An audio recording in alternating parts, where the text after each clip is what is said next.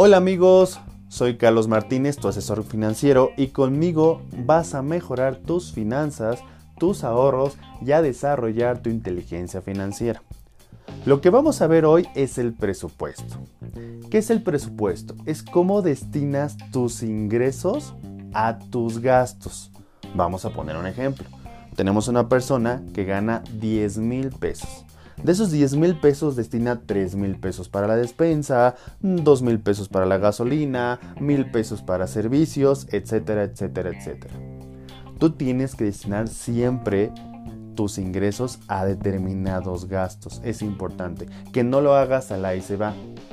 Ahora, yo te puedo dar unos porcentajes específicos y decirte, bueno, de tus ingresos, el 40% para estos gastos, el 30% para servicios y así puedo hacerlo. Pero tú me vas a decir, oye Carlos, pero los porcentajes que tú me estás dando son complicados, no me va a salir.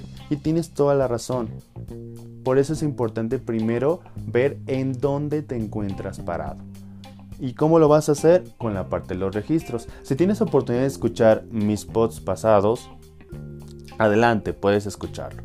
¿Qué es esto? Vas a registrar tus gastos. Una vez que registres tus gastos, te vas a dar cuenta cuánto estás gastando de cada cosa. Supongamos, de esos 10 mil pesos ya viste que 2.500 son para la despensa.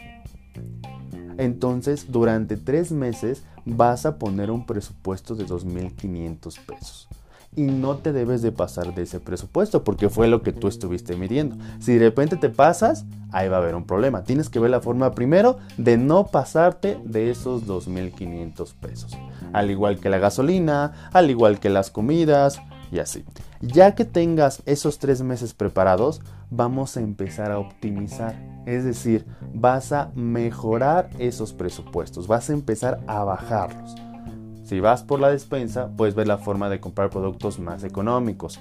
No sé, un papel de baño más económico, un jabón, que también no, siempre es este, eh, eh, importante, a menos que sea importante para tu salud o para algo específico pero si son cosas que puedes disminuir, adelante. La comida, la comida también. Si es necesario que tú vayas todos los días a un restaurante, tienes que pensarlo. Si puedes disminuir y ver una forma de que comas en tu casa o vayas a una fonda económica, adelante. ¿Por qué? Porque tu presupuesto lo vas a empezar a disminuir. Ahora, si de repente de ese presupuesto que tú destinaste te sobra, supongamos, en la despensa fueron 2.500 y nada más te gastaste 2.000, pues esos 500 no los vayas a gastar en otra cosa.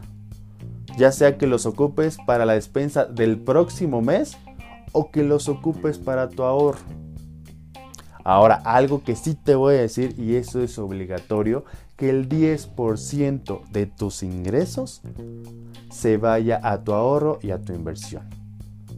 Es decir, que tú debes de aprender a vivir con el 90% de tus ingresos.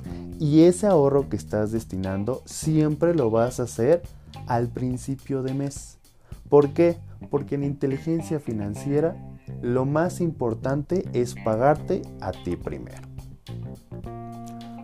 El siguiente episodio vamos a ver la forma de cómo desarrollar mejor ese hábito para que estés al pendiente. Nos vemos el próximo episodio y recuerda darle el efecto dinero a tu vida. Hasta luego.